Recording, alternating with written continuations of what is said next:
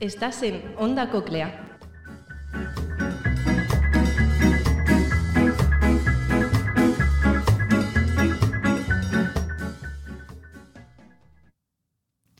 Buenos días a todos y bienvenidos al podcast del Colegio San Agustín. ¿Qué tal, Claudia?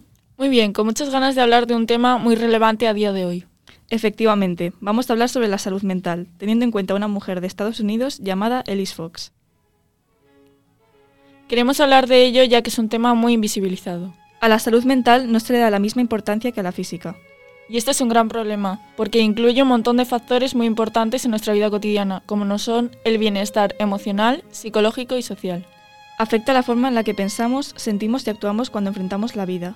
También ayuda a determinar cómo manejamos el estrés, nos relacionamos con los demás y tomamos decisiones. Elise Fox es una persona que le ha dado la importancia que tiene a este problema.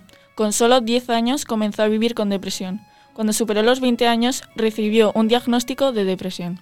Sentía que no existía una conversación de salud mental mientras crecía, y vivía con el temor al estigma con que están asociados trastornos de este tipo.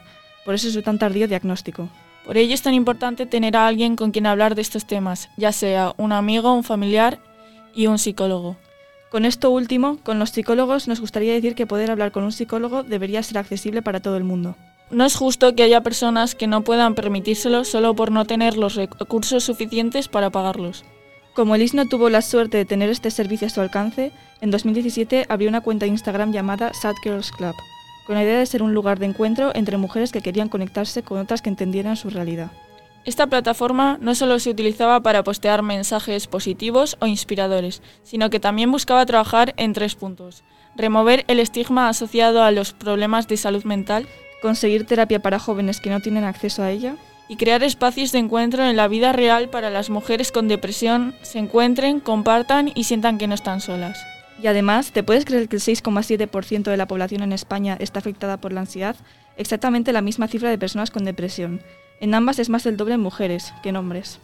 Y hay que tener en cuenta que más de la mitad de las personas con trastorno mental que necesitan tratamiento no lo reciben y un porcentaje significativo no recibe el adecuado. Entre otros datos más preocupantes está el hecho de que la mitad de los jóvenes españoles entre 15 y 29 años considera que tiene algún problema de salud mental. Aparte, queremos mencionar a una actriz muy conocida en el cine y teatro español, Verónica Forqué, que lamentablemente el pasado lunes 13 de diciembre se la encontró muerta en su casa tras suicidarse. Esto ha sido causa de su depresión con la que ha tenido que luchar por mucho tiempo. Además ya de entender que estaba mal, y la gente no le dio la suficiente importancia, lo que la llevó a tomar esta decisión junto con otros muchos factores. Con esto dicho, creo que hablamos en nombre de todos los jóvenes cuando decimos que queremos que se tome más en serio la salud mental. Personas como Elise Fox nos inspiran a no dejar estos temas tan importantes en el olvido y que no sea tratado como un tabú.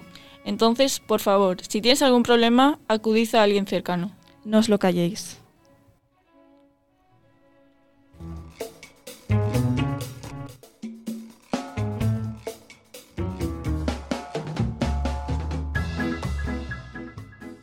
Estás en Onda Coclea.